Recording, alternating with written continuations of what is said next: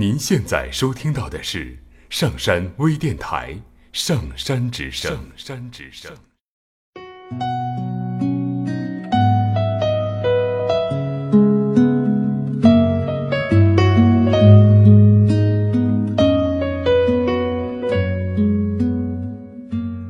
听故事，做催眠，对话内心的最深处，与我们一起畅游故事的海洋，聆听资深心理咨询师刘铁铮的催眠故事会。上山微电台独家首发。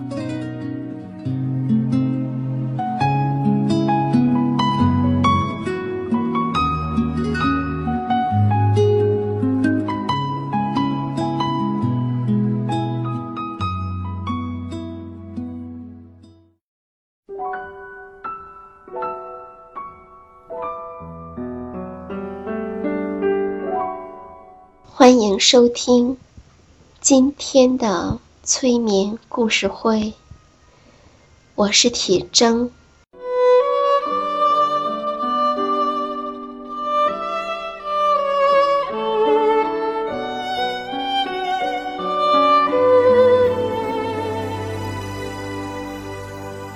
今天的故事是关于我们的手。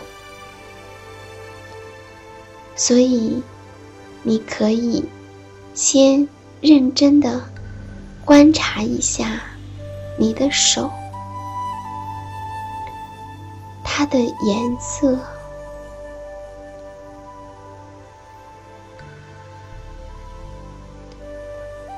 它的大小，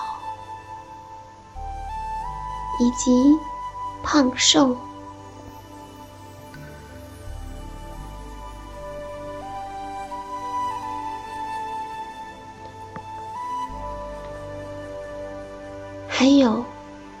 的手有怎样的皱褶？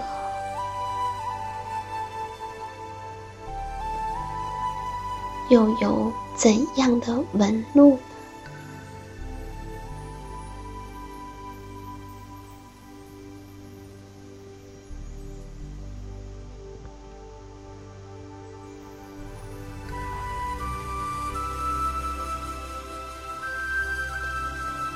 你还可以闭上眼睛，去回顾你曾经用你的手做过的事情。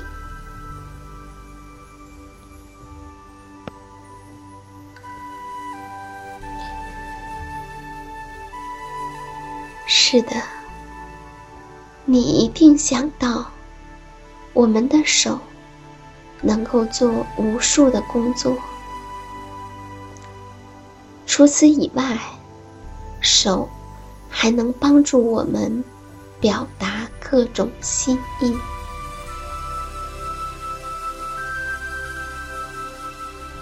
人类的双手远胜于一切现代科技兴起的产物。手。虽然在演化上与鱼的鳍、鸟的翅膀有关，但是手又远比鱼鳍和翅膀灵活得多。早期的灵长类动物得天独厚，每只手有一只与其他四指相对的拇指，所以。能够制造出各种工具。等到人类的智力发展赶上灵巧的双手之后，几乎任何东西都能够创造出来了。四百多年前的法国散文家蒙丹写道。看看你的双手是怎样去允诺，怎样变戏法，怎样申诉，怎样胁迫别人，又是怎样祈祷、恳求、拒绝、召唤、欣赏、奉承、训斥、命令、嘲弄，以及做出其他各式各样、变化无穷的意思的表示，而这。使灵活巧妙的舌头也会相形见绌。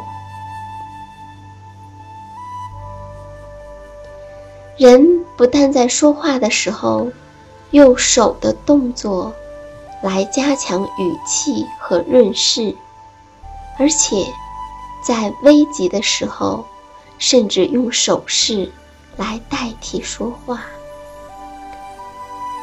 手势是一种国际语言。非洲的原住民印第安人各个部族之间的交涉，都是利用复杂的双手来进行的，从而克服语言不通的障碍。现在，当一个人到外国去旅游，也会。用大致相同的手势来问路。我们的手有四个面，手背是一面，手掌是一面，小指的外侧是一面，拇指的外侧又是一面。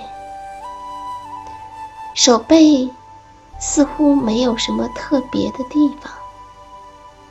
可是，当你抚摸着手背，却会有不同的感觉。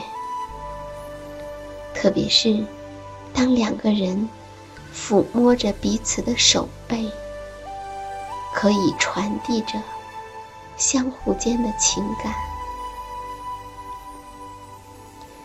手掌是特别巧妙的，可以帮助做很多事。在这个世界上，没有两只完全相同的手，甚至于同一个人的两只手也不相同。由于掌纹和指纹人人都不一样，因此几千年来一直被用来鉴定一个人的身份。指尖上的皱纹，像轮胎上的螺纹一样，能帮助我们抓紧平面。而亚里士多德曾相信，掌纹可以预示着寿命的长短。他所引用的长相学出现于比他更早的年代，远在公元前三千年。中国的术士，已像查阅地图似的观察掌纹。自此之后，有好此道者便不断的细查命运线、生命线，而所做预测的灵验程度则各不相同。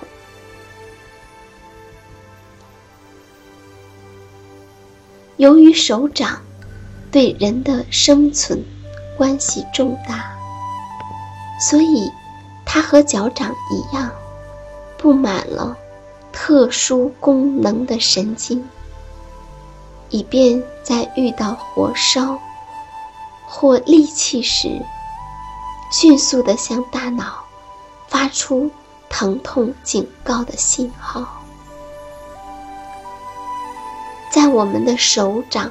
和脚掌上有很多密集的汗腺，天冷时汗腺收缩，发烧或恐惧时汗腺扩张。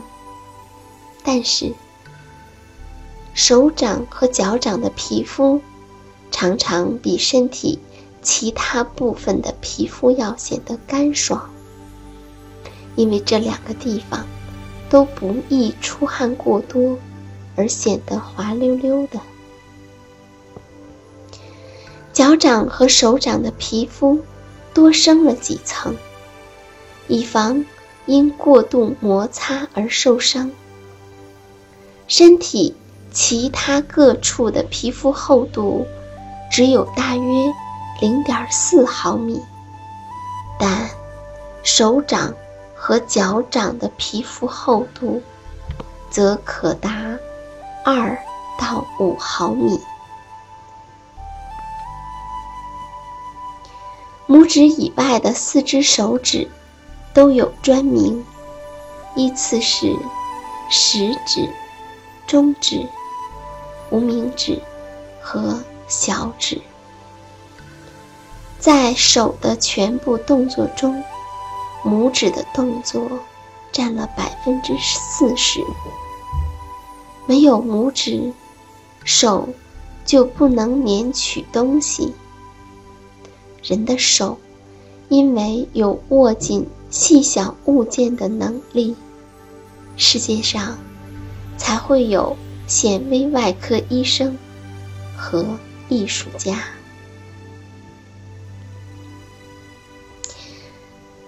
曾经有人按照手的形状将手分类，这工作曾经进行过好几百次。